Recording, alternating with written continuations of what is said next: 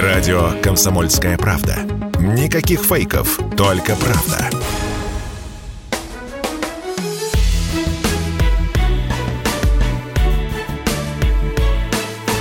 Бофт знает. Здравствуйте, друзья! Иван Панкин и Георгий Бофт, как обычно в это время. И, как обычно, уже стало, наверное, это некой традицией, что если вы смотрите видео, то знаете, что оба мы из дома, не в студии Радио КП, как это бывало ранее. По крайней мере, я в последнее время был в студии Радио КП, а сейчас вот переместился домой. Георгий Георгиевич, здравствуйте. А как вы относитесь к тому, что площади возле американского посольства переименовали в площадь ДНР, около посольства Великобритании в площадь ЛНР, ДНР вот дали название. Я к этому отношусь как э, стремлению каким-то образом уязвить американцев и англичан. Но они же называли площади около наших посольств, не только они, в честь э, там, оппозиционеров каких-то. Вот они это зачем делали? Для того, чтобы нас уязвить. А мы придумали свой способ. Это обычная дипломатическая такая пикировка. Это говорит о том, что отношения между нашими странами скверные и будут еще сквернее, очевидно. Но смотрите, давайте глубже посмотрим. Сами-то названия вам как, Георгий Георгиевич. Ну, прямо скажем, вот на мой скромный взгляд, можно было придумать что-нибудь поинтереснее. К тому же, к тому же, эти территории скоро станут частью России, как мне это видится. Первое и второе никак не связаны. История ДНР и ЛНР, она останется э, вне зависимости от того, станут ли они частью России или нет. Это был эпизод политической и военной истории, довольно короткий, тем не менее он был. И такой феномен, как э, непризнанные или самопровозглашенные, или как Такаев еще назвал квазигосударственные образования, они имеются э, в реальности. Вот. А само все название, оно с Москвой никак не связано. Поэтому э, его в топонимике Москвы, как рассматривать глупо. Это именно сделано на зло нашим бывшим партнерам западным. Больше ничего за этим этим не стоит. Но около американского посольства, например, можно было бы назвать э, площадь э, там, Вьетнама, например. Есть у нас площадь Хошимина, да, на Академической, а там можно было бы что-нибудь в этом роде тоже также уязвить. Можно было бы назвать еще площадью Перл-Харбора, но это из той же серии. Э, кстати, Америка еще в 90-х годах восстановила отношения с Вьетнамом, не мучается больше синдромом Вьетнамской войны, да и вьетнамцы тоже сотрудничают с американцами, поэтому сейчас отношения между ними не те, что были в 70-е годы, конечно. Отношения не те, но, например, когда голосование в ООН э, было по России вот в феврале-начале марта, Вьетнам, э, по-моему, проголосовал против против вот этой инициированной американцами ну, документа об агрессии России, вот это вот все. И Вьетнам против, по-моему, проголосовал. Ну и что? С Вьетнамом у нас хорошие отношения по-прежнему. Он не присоединился к санкциям. Это не значит, что между Вьетнамом и Америкой есть дружба. Нет, ее нет но есть торгово-экономическое сотрудничество, вот, оно развивается, объем торговли растет, поэтому они придерживаются таких ровных отношений, если учитывать их кровавое прошлое. Но вы на самом просто не ответили. А саму идею-то вы как оцениваете вообще, назвать вот так вот площадь? Это точно правильный ход с нашей стороны? Ну да, американцы называли там площадь рядом, по-моему, с Белым домом даже именем Бориса Немцова. Я, кстати, в этом ничего плохого не вижу. Явно они это делали, чтобы уколоть нас. Я не сторонник методов э, действий э, в стиле «на зло бабушки отморожу уши». Ну ладно, идем дальше. Раз у нас плохие отношения и ведется спецоперация, я вам периодически задаю этот вопрос. Может быть, ваше мнение так или иначе будет меняться с течением как раз вот этого времени проведения военной спецоперации, так или иначе ситуация накаляется. В очередной раз Барель, это глава Евросоюза, заявил, что не собирается воевать с Россией. Европа, Евросоюз не собирается воевать с Россией. По-прежнему уточняю, это все-таки лукавство или не собираются действительно? В этом году действительно, мне кажется, что не собирается по-прежнему. Я думаю, что Запад будет максимально оттягивать вот эту угрозу столкновения военного с Россией. Но я до конца не исключаю того, что это военное столкновение может рано или поздно произойти между Россией и НАТО. Особенно в случае, если военные действия на Украине затянутся на долгие годы. А, Георгий Георгиевич, я недавно разговаривал с Иосифом Пригожиным, это известный, если знаете, музыкальный продюсер. Слышал о таком. Среди прочего, с ним зашла речь э, про его, кажется, небольшую виллу во Франции. И я спросил, а не боитесь, что отберут? Он говорит, э, не боюсь, это, считает он, незаконно и отбирать не будут. Там мы с ним поспорили немножко. У кучи людей совершенно незаконно Запад взял и конфисковал их имущество и, в общем-то, разрешения не спросил. Ну или конфисковал, заморозил, непонятно до конца. На мой взгляд, если заморозили, то и не вернут уже никогда. Вот. В Швейцарии, кстати, тоже, как вы помните, присоединилась к этим конфискациям, хотя обычно всегда соблюдала нейтралитет. Сейчас в Швейцарии выступают против конфискации российских активов. Более того, президент Швейцарии об этом открыто говорит, он против этого. Как вы считаете, активы вот эти, которые наарестовали уже в Европе, их все-таки вернут людям, владельцам или нет? Тому же Соловьеву вернут виллу в Италии, например? Как вы считаете? Хороший вопрос. Э, ну, во-первых, все-таки надо различать между замораживанием или арестом и конфискацией. А вот сейчас что а, происходит? Сразу объясните, пожалуйста. Это сейчас, что? Это конфискация или заморозка? Сейчас происходит замораживание и арест. Замораживание и арест. А, э, значит, случай конфискации пока не было. Значит, там было, был случай конфискации одной э, яхты, по-моему, олигарха, не буду называть какого. Вот, но э, там они подкопались к тому, что она была в залоге у банка, Э, по кредиту. И банк не, мог, не смог получать, э, собственно, платежи, ну, по известным причинам, э, по этим кредитам, поэтому в обеспечении вот этого кредита яхту, собственно говоря, и конфисковали. Других массовых конфискаций пока нет. Это не значит, что их не будет.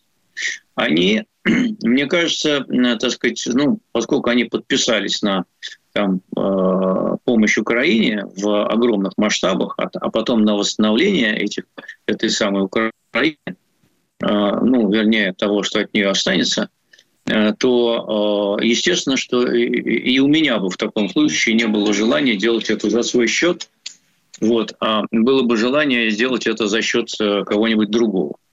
Вот, поэтому искушение использовать для этого как золотовалютные активы Центробанка в размере 300 миллиардов плюс долларов, да, Э, так и э, активы частных олигархов. Вот, такое искушение есть, безусловно. Э, и могут начать копать по поводу создания, по поводу создания юридической, юридической основы для такой конфискации. Вот. Насколько это будет успешно, неизвестно. Канада первая сейчас приняла законодательство на сей счет, чтобы Э, э, конфисковывать э, активы российских олигархов и использовать их, передать их Украине. С точки зрения западного права это выглядит довольно дико. А, но нам не впервые видеть такие дикости сейчас. Поэтому как дело дальше пойдет, я, честно говоря, не берусь предсказать. Я не исключаю, что какие-то активы будут конфискованы. Но они будут конфискованы не потому, что они там русские, да, а потому что скажут, что это деньги были неправедные, там, коррупционные, еще что-нибудь придумают. А, не знаю, дойдет ли, э, так сказать, очередь до таких, ну, относительно мелких собственников, как Иосиф Пригожин. А, во-первых, он еще не под санкциями. Да, вот если он под них не попадет, то, конечно, у него, ну, я сомневаюсь, что что-либо конфискует, только потому, что у него русский паспорт. Вот. Могут заморозить, конечно, сказать, что мы, мы русских вообще все заморозим нахрен э, и будем ждать, пока война закончится. Такое может быть. Но, Военная так что... спецоперация, Георгий Георгиевич. Я говорю, как они скажут. Мы-то говорим спецоперации, конечно, а они-то используют им э, э, э, Роскомнадзор не указ, к сожалению. Он бы рад бы распространить свою юрисдикцию на этих поганцев тоже, но пока не может. Пока не может. Вот, поэтому, поэтому вот как-то так. А почему, вернее, даже не почему, а правильно ли, как вы считаете, с самого начала мы задали такой тон? Мы европейцев не трогаем здесь, в России. Абсолютно. Ну, то есть ни один европеец, ни один глава бизнеса не пострадал от действий российских властей. Ну, возьмем даже такой простой момент. Георгиевич, возьмем простой момент. Да, вот мы с вами в медиа работаем. Uh, у Европы Плюс, например, uh, глава или владелец точной должности, я его не знаю, может быть, он генеральный директор или еще Тири его, кажется, зовут. Он вообще француз. Понимаете? Но и он спокойненько работает. Сейчас, сейчас погуглю, как его зовут, точно я уж подзабыл. Я помню, что у Европы Плюс, да, у холдинга, у них главный там это француз. Ну и ну, Работает вы, спокойненько себе. Вы призываете действовать э, в духе самых отмороженных русофобов, понимаете? Нет, я а, не призываю. Вы опять нет, меня вы, пытаетесь вы, больной головы на здоровье есть такая, такая интенция как бы э, приравняться к, к русофобам. Вот на Западе есть люди, которые говорят, что у русских вообще по, по признаку паспорта надо все отобрать нахрен, да? Вот. Да, э, Мы да. же не действуем такими методами. Поэтому, если данный человек не под нашими санкциями, то у него даже арестовывать-то нечего не то что конфисковывать. Ну, а потом надо учитывать, что все-таки очень многие западные э, компании, корпорации, да и частные лица отсюда сбежали. Причем сбежали с большими убытками. Вот. А сам по себе факт продажи э, или ликвидации бизнеса с убытками, у которых у некоторых корпораций тянут на много миллиардов, ну, можно ли его сравнивать с конфискацией, я не знаю, но это вынужденный уход. Они сами себя наказали. Э, поэтому наказывать их вдогонку сильнее, чем они сами себя наказали, уже трудно в этом плане. Они, многие из них понесли действительно огромные потери. И Макдональдс продался с огромной, значит, э, э, с огромной уценкой.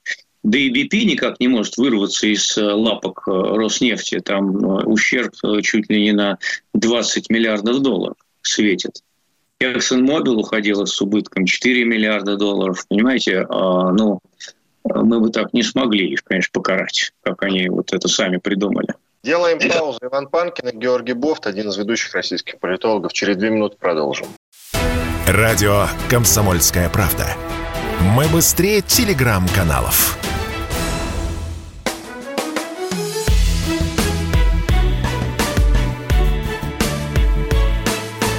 Бофт знает. Продолжаем разговор. Иван Панкин и Георгий Бофт, один из ведущих российских политологов с вами. Георгий Георгиевич, новость с пометкой «Молния». Джонсон может уйти в отставку 7 июля. Борис Джонсон, премьер-министр Великобритании. Ушел уже. Все, уже, уже ну, он, все, ушел уже, ушел, уже, да?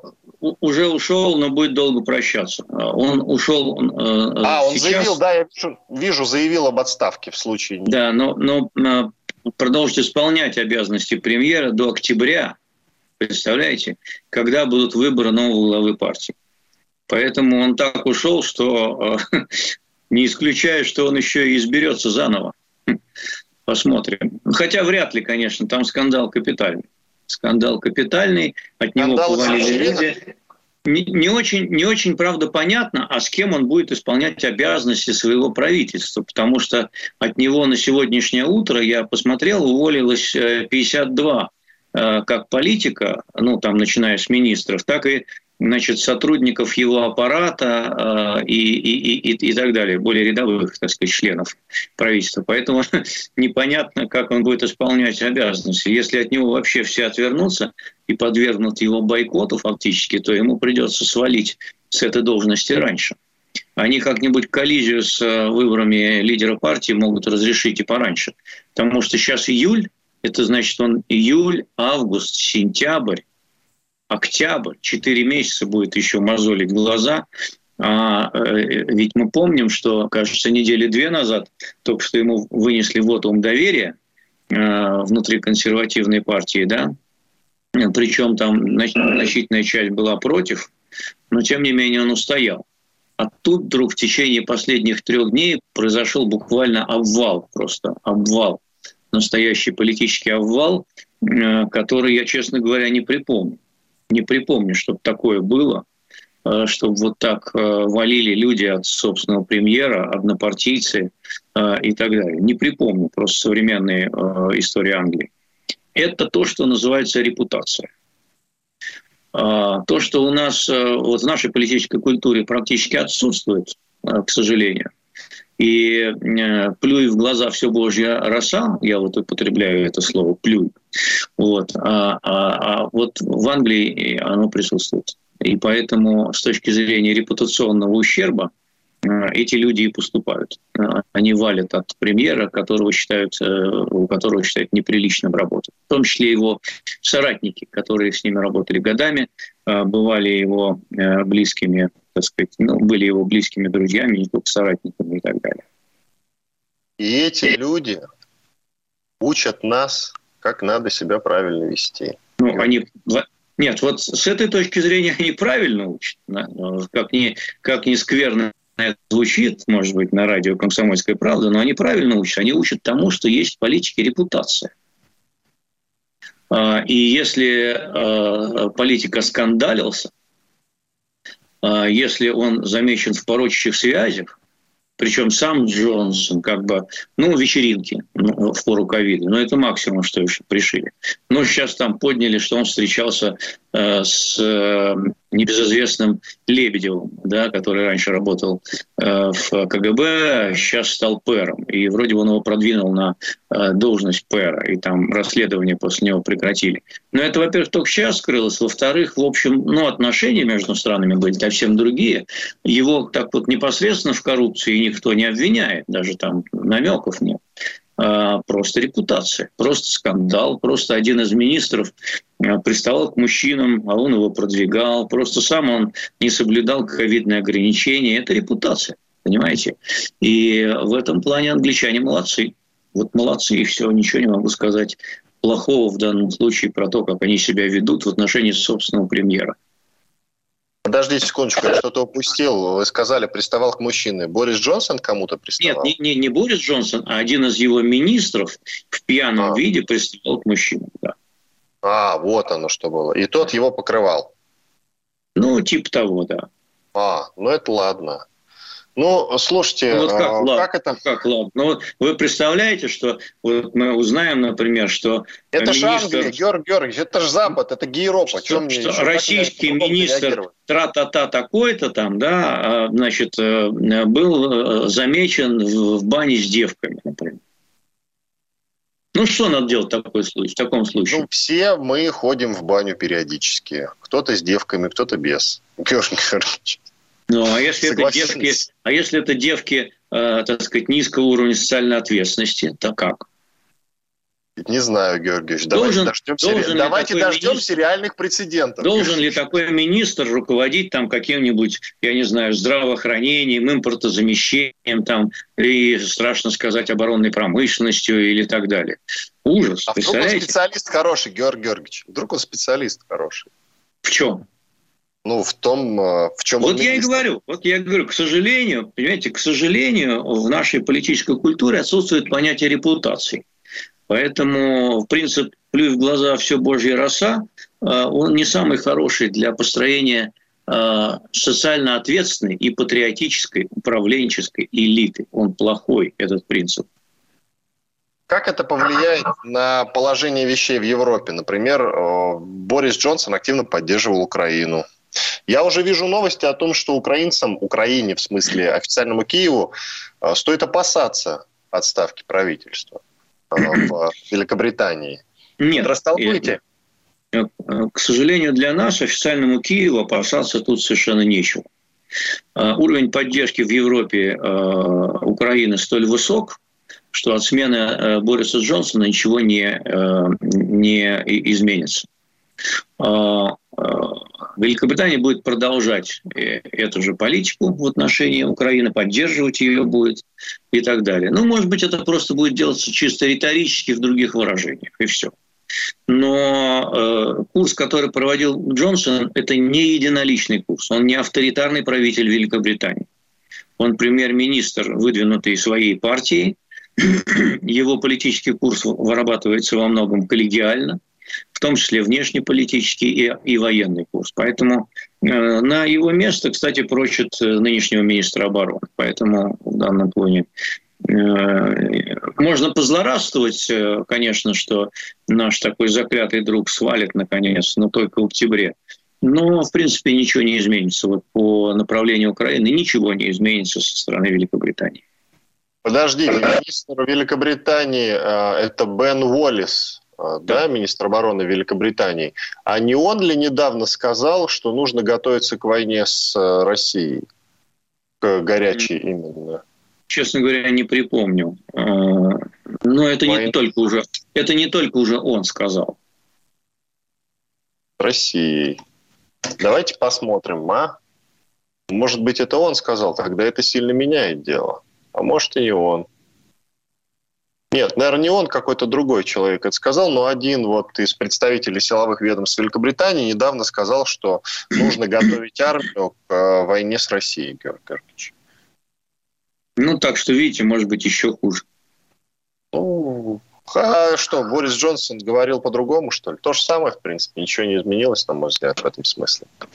Хорошо, Георгий Георгиевич, как вы относитесь к вчерашней новости о том, что суд задержал троих генералов МВД, вообще нескольких человек, не троих, их было больше, но там фигурируют три генерала. И вот суд их за коррупцию, по крайней мере, есть к ним какие-то претензии у суда, суд их арестовал. О чем вам говорит эта новость, Георгий Георгиевич? Э, у нас периодически арестовывают старших офицеров за коррупцию в силовых ведомствах. Э, тут э, ничего удивительного нет. Если посмотреть на то, как живут старшие офицеры силовых структур, очень многие, не все, но многие, то вопросы должны возникать просто сходу. Но возникают они реже, чем могли бы. Слушайте, а как все-таки хотя бы вот э, в этой сфере, в силовой, да, в силовых ведомствах навести порядок так, чтобы хотя бы там не было коррупции? Это возможно? Конечно. Как? Очень просто. Политическая конкуренция, свобода СМИ и независимость судов. Все, больше ничего. Всего три, всего три шага. Ерунда, в общем, в сущности. Как-то у вас на словах все легко получается. А почему на деле так все сложно, Георгий Георгиевич? Потому что, потому что нет политической конкуренции, независимых судов и свободы СМИ. Ну, ладно, свободы СМИ, допустим, хватает. Мы периодически сообщаем о разного рода коррупции, периодически какие-то компроматы в СМИ всплывают. Ну, на позвольте, позвольте, э, позвольте. Позвольте, разве, разве СМИ вскрыли эту коррупцию, э, которую сейчас занялись силовики? Разве были какие-то публикации о том, что э, вот эти люди замешаны в какой-то коррупции? Разве там были какие-то журналистские расследования в их адрес? Нет, не было. Это ФСБ раскрыло.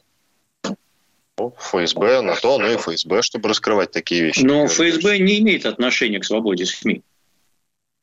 Нет, ну работает же. Дело раскрыто. Да, работает, работает. Конечно, ну, вот. Что вас тогда не устраивает? Позвольте уточнить, Георгий Георгиевич. Кстати, вот новость, которую мы пропустили, э, точнее не пропустили, только что ее увидел, мы ее вначале обсуждали. Британское посольство в Москве отказалось менять адрес и указывать площадь ЛНР. Георгиевич, офигели вообще. Может, погоним, а это посольство? А, знаете, знаете, что дальше будет происходить? Да. А, письма, знаю. письма в адрес посольства, на которых будет указан старый адрес, будут не доходить до посольства. Ну и это их проблема, что называется. Делаем перерыв. Иван Панкин и Георгий Бофт, один из ведущих российских политологов и журналистов. Через 4 минуты продолжим. Вы слушаете радио «Комсомольская правда». Радио, которое не оставит вас равнодушным. Знаете, как меня спрашивают, а вот когда вы проезжаете мимо поста полиции, вы потом мигаете, предупреждаете, что там, или я говорю, конечно, мигаю. Вы не поверите, я мигаю даже там, где полиции нет. Пусть нормально ездят все сволочи.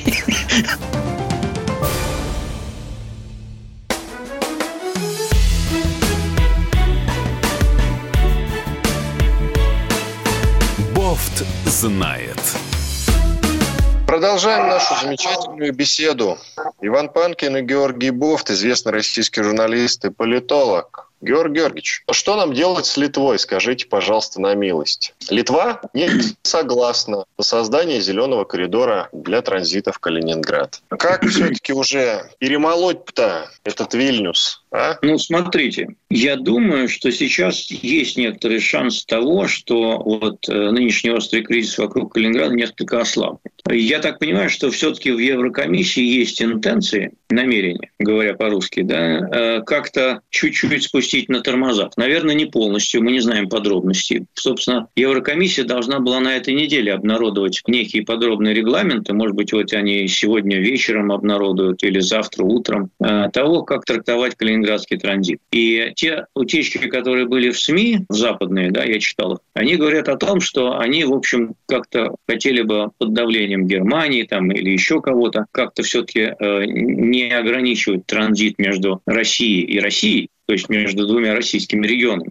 Но, возможно, ограничат по объемам, которые были до 24 февраля. Ну, чтобы Калининградский порт не использовался для там, какого-то дополнительного импорта и экспорта, а только чтобы вот э, сколько грузов возили туда-сюда, то столько и возите. На этих условиях, мне кажется, можно было бы и нам э, на время, когда идет горячая точка, э, горячая фаза на Украине, эту ситуацию как-то отпустить. Ну, чтобы не воевать на два фронта причем второй фронт будет натовский. Это, так сказать, не очень интересная ситуация. Э, что касается Литвы, то мы ее никак наказать практически уже не можем. У нас и так разорваны все экономические связи. Там есть остатки какие-то на какие-то там жалкие десятки миллионов долларов, но можно их обрубить. Вот Алиханов, губернатор Калининградской области, говорил, что он предлагает вообще запретить ввозить и вывозить товары через страны Балтии. Ну, хорошо. Но они от этого уже не умрут, им и так уже плохо достаточно от того, что они э, отключились от России, они несут определенные издержки. Эти издержки отчасти покрывает Евросоюз, но поскольку они закусили у дела, то они готовы идти и дальше в этой войне экономической с нашей страной, поэтому тут ничего хорошего у нас в обозримом будущем не ждет.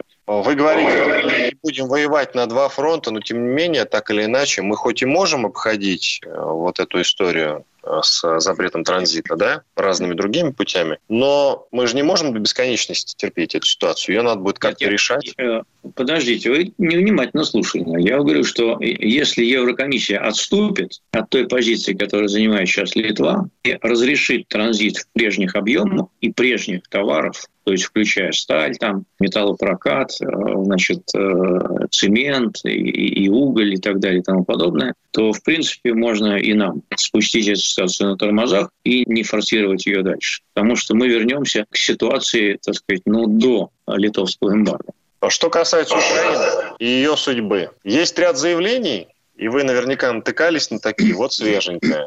Экс-советник министра обороны США МакГрегор заявил, что Украина может исчезнуть с мировой карты. Какая судьба у Украины, по-вашему он, он, наверное, читался твитов Дмитрия Медведева, который говорит то же самое. Мне кажется, Ему Я не говорю, надо было читать. Под, под, под да, мне кажется, ему не надо было читать Медведева на ночь, вот, э, потому что это такое драматическое чтение. А, вот. А что касается исчезновения Украины с карты, то я в это не верю. Вот территориально она как будет выглядеть?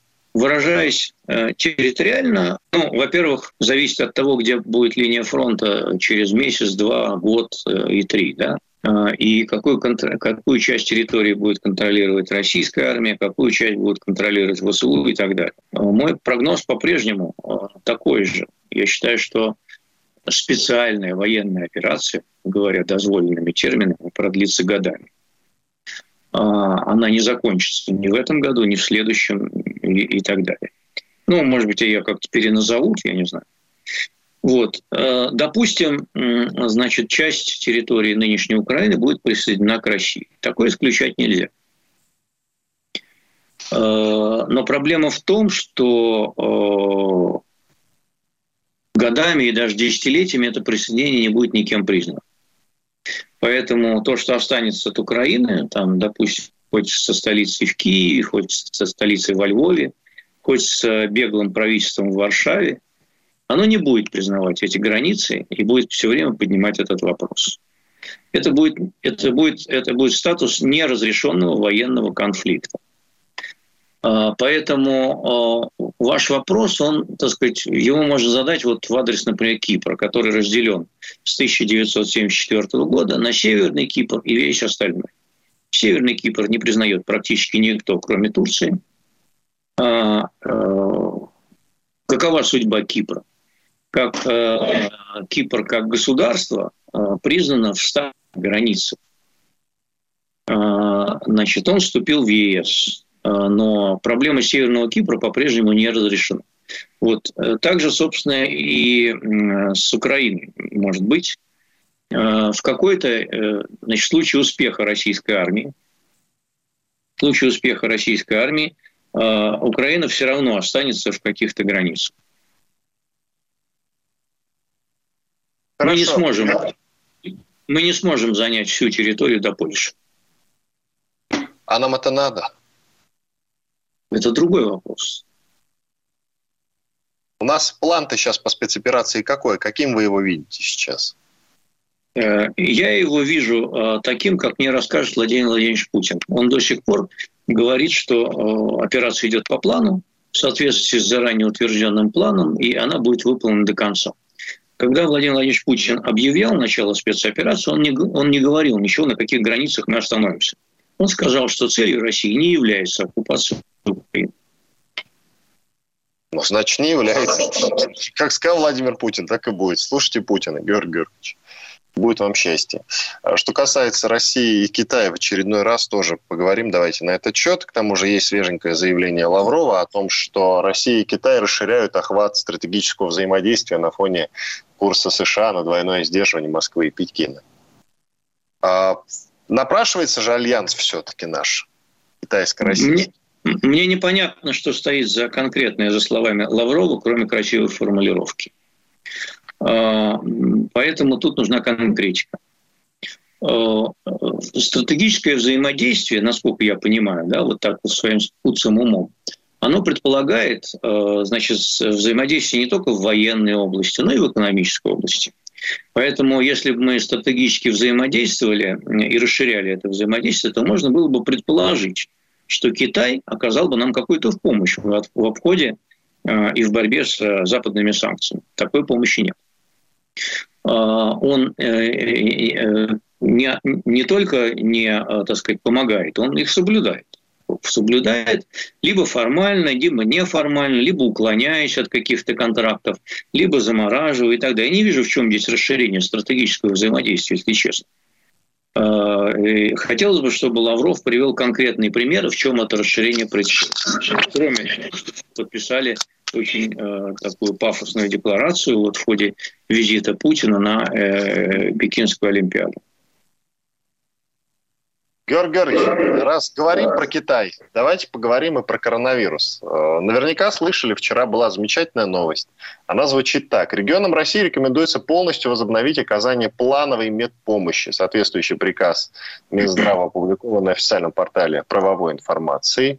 В тексте сказано, что плановую медицинскую помощь следует возобновить в том числе в больницах, перепрофилированных под ковидные госпитали.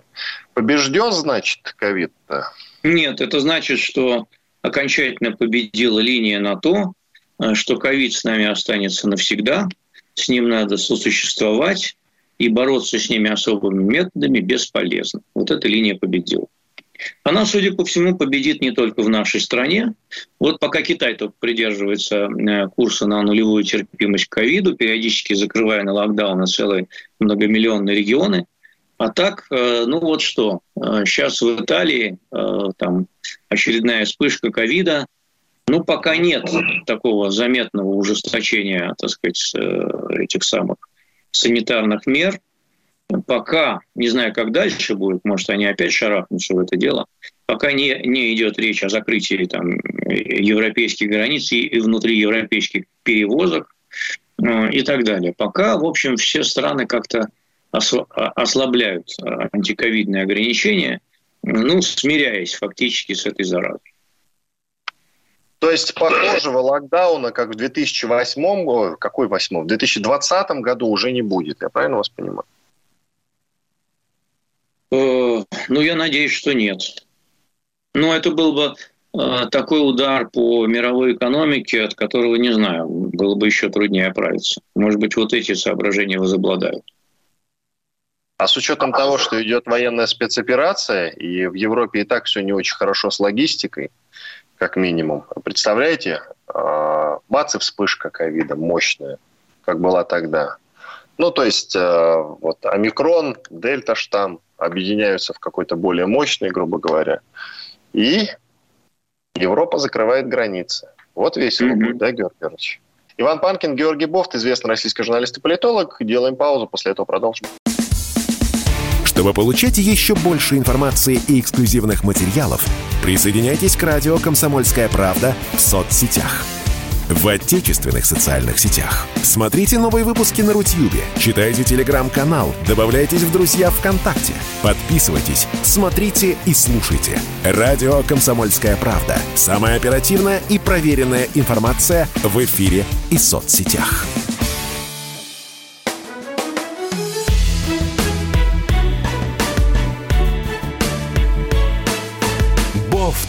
Знает. Ну что, четвертая часть нашего разговора. Иван Панкин и Георгий Бофт, ведущий российский журналист и политолог. Георгий Георгиевич, еще про Украину. А, мы говорили про коррупцию в России, э, выделили место ей, как видите. Все честно, Георгий, чтобы не очернять Украину, потому что там тоже есть коррупция, как мы знаем. И вчера появилась новость. Я уж не знаю, а, вброс это не вброс. А, от Bulgarian Military, кажется, это издание называется. Я, правда, не знаю, чье, но вот только что его увидел. Вроде как оно написало.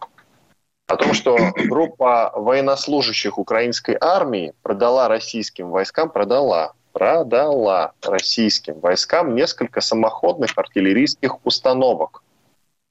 Кажется, Сазары они называются. Французских. Знаете, первая сразу мысль, да, но это как в Чечне было, когда некоторые, значит, российские военнослужащие, э, офицеры, офицеры старшие офицеры, не, нехорошие, разумеется, продавали э, какое-то вооружение чеченцам. У меня сразу вот оттуда идут воспоминания. Но тогда в России были 90-е.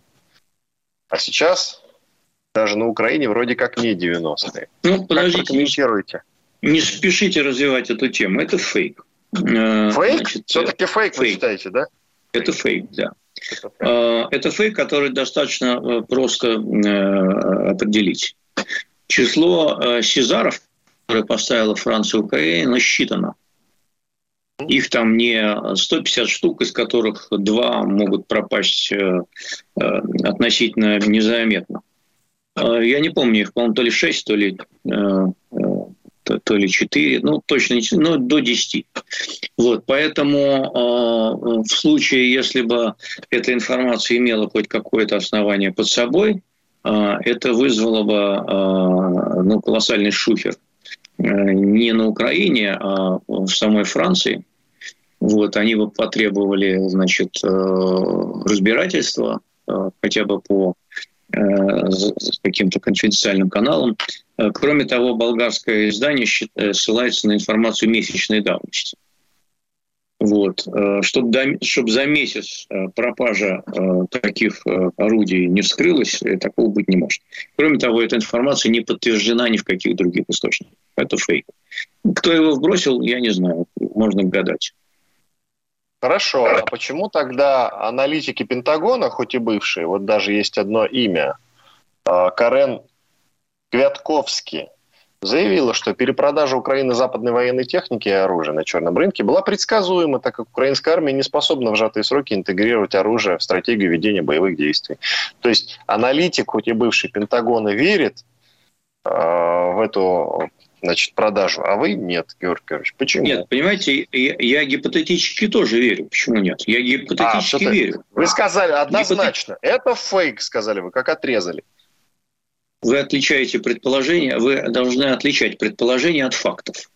Я предполагаю, что такие факты, э, такие случаи могут быть и, и, и могут вскрыться впоследствии. Но пока никаких фактов на этот счет мы не имеем доказано. Поэтому я готов тоже предположить, что кто-то из рядов там, украинских силовиков может что-то куда-то продать. Может, может. Но пока никто не пойман, и никто ничего не продал. И пока вот это оружие, оно нигде не всплыло. Когда всплывет, тогда мы с вами будем рассуждать о том, сколько они продали и почем. Но пока таких фактов не обнаружено достоверно. Вот в чем дело. Слушайте, вот тоже новость. Хоть мы давно ушли от обсуждения э, задержания троих генералов наших. Ну вот, еще новость. Суд в Москве арестовал главу научного центра Академии ракетных наук Андрея Грудзинского. Слушайте, так может всерьез взялись за коррупционеров, Георгий Георгиевич? Ну, в данном случае мы не знаем, за что его взяли. Его взяли за коррупцию или за разглашение гостайны? Сейчас перепроверим, Георгий Георгиевич. Но так или иначе, да, это вот э, такой звоночек довольно интересный, не находите? Это звоночек, это, это звоночек всего лишь о том, что многочисленные силовые структуры и расследователи, они э, не, не могут сидеть без дела, они должны кого-то арестовывать все время. Вот в Новосибирске, э, вот в Новосибирске на прошлой неделе арестовали ученого по фамилии Колкер, который через пять дней умер. У него была онкология четвертого, четвертой стадии, э, поджелудочной залежи. Его сорвали из-под капельницы, отвезли на самолете в Москву, поместили в СИЗО Лефортово, где он и скончался. А, значит, можно, конечно, это записать как большую победу а, расследователей, вот, а, в том, что они расследовали его лекции, которые он читал в 2018 году, кстати говоря, в Китае. Дружественном нам бесконечно, про который вы тут цитировали Лаврова. Вот, и показывал там слайды, которые были естественно, завизированы ФСБ, как и во всех подобных случаях. Почему это дело вскрылось через 4 года, мы не знаем. Может быть, следователь захотел какую-то звездочку на погону. Э, считать это доблестной победой э, силовых структур в расследовании коррупции, измены или прочей скверны я не могу. Я считаю, что это а убийство, произведенное с использованием служебного положения. Э, да, почему-то вот любят у нас силовые структуры вспоминать что-то, что было очень давно. Ну, далеко ходить не надо. Вспомним хабаровского губера Фургала, например, да, которого тоже... Ну да, пока он не стал... За деяние начала нулевых схватили. Пока, пока он не стал э, гладить кого-то против Шорски, пока не понадобилось э, распилить там принадлежащий ему актив, никто его не, особенно не, не беспокоил, в том числе по статье убийства. Вот, а тут забеспокоились. А, кстати, Поэтому... что касается Поэтому, поэтому стоит разделять, конечно, ту борьбу с коррупцией, которая имеет место, и э, борьбу там с какими-то утечками конфиденциальными и, и, или тайной, да. Э, но от того, что просто идет э, такой э, репрессивный восторг, я бы сказал. Я уточню по поводу Андрея Грудзинского – который глава научного центра Академии ракетных наук, ему вменяют особо крупное мошенничество. Но не указывается, что именно стало причиной для таких обвинений. Но мошенничество. Ну, вот ведь ректору Академии госслужбы и народного хозяйства МАУ тоже вменили мошенничество. Э, и кому еще? Директору и не он, бывшему э, Пивоварову, тоже вменили сейчас мошенничество чем задним числом, когда он уехал за границу, уже и, ему сейчас меняют, что он нанял фиктивно двух человек. Э, калька с дела МАУ, у которого тоже фигурирует, значит, э, как у, у директора Шанин Кизуева, тоже фигурируют якобы фиктивные нанятые э, люди из Мин, Минпросвещения в количестве 12 человек. То есть тут фантазия, в общем, недалеко ушла. То есть э, по, по поводу ректора Ранхикс МАО, вы считаете, что там тоже как бы не все гладко в этом деле? И что силовики перегибают, я правильно вас понимаю? А, понимаете как? Эм, в работе всякого ректора, всякого ректора можно найти какие-то нарушения. Ну, при желании. А, вопрос в том, будет ли такое политическое желание или не будет. Если оно возникает, то вперед успешнее. Вот. А если сказать, говорят, что, ну или чувствуют, что там с ним все хорошо по политической линии, лояльности и так далее, то ну его нафиг, не будем его трогать. Подытожим пока, Георгий Георгиевич. Вот э, я помню, пару лет назад какой-то специалист, антикоррупционер, сказал, что э, коррупция исчезнет после того, как мы максимально цифровизируемся. И мы цифровизируемся, с тех пор прошло лет пять. А уровень коррупции, как вы считаете, снижается со временем все-таки или нет? Снижается уровень э, низовой коррупции э, с помощью э, цифровизации действительно э, помогла в борьбе с низовой коррупцией. Э, это очевидно. Э, люди, так сказать, ну, упрощенный пример, когда вы приходите в МФЦ, вам там некому дать взятку за решение вашего вопроса. Вот. А, и эта система, вот она цифровизованная, да, и она способствует снижению э, низовой коррупции. Когда на улицах э, там, Москвы и других городов стало меньше э, сидеть в засаде ГИБДДшников, полицейских, да, это тоже снизило коррупцию. Вот, поскольку камера, она беспристрастна, она фиксирует нарушение, и все, и присылает вам штраф. И вы там никого не можете подкупить. Вот, а, потому что в процессе общения ну, человеческого с полицейским, естественно, возникают всякие разные потенциально коррупционно емкие ситуации. В данном случае цифровизация тоже оказала хороший, хорошую услугу в борьбе с коррупцией и так далее. Такие примеры можно множить э, ну, в большом числе. Несмотря на всю порочность э, и недостатки, так сказать, нынешней системы тендеров, э, все-таки она более прозрачна, чем то, что было раньше. Там есть свои ухищрения по-прежнему и э, всякие такие уловки, и коррупция там далеко не побеждена, но тем не менее эта система тоже ну, как-то сделала шаг в этом же направлении. Иван Панкин, Георгий Бов были здесь, остались довольны. Спасибо большое, до свидания. Бофт знает.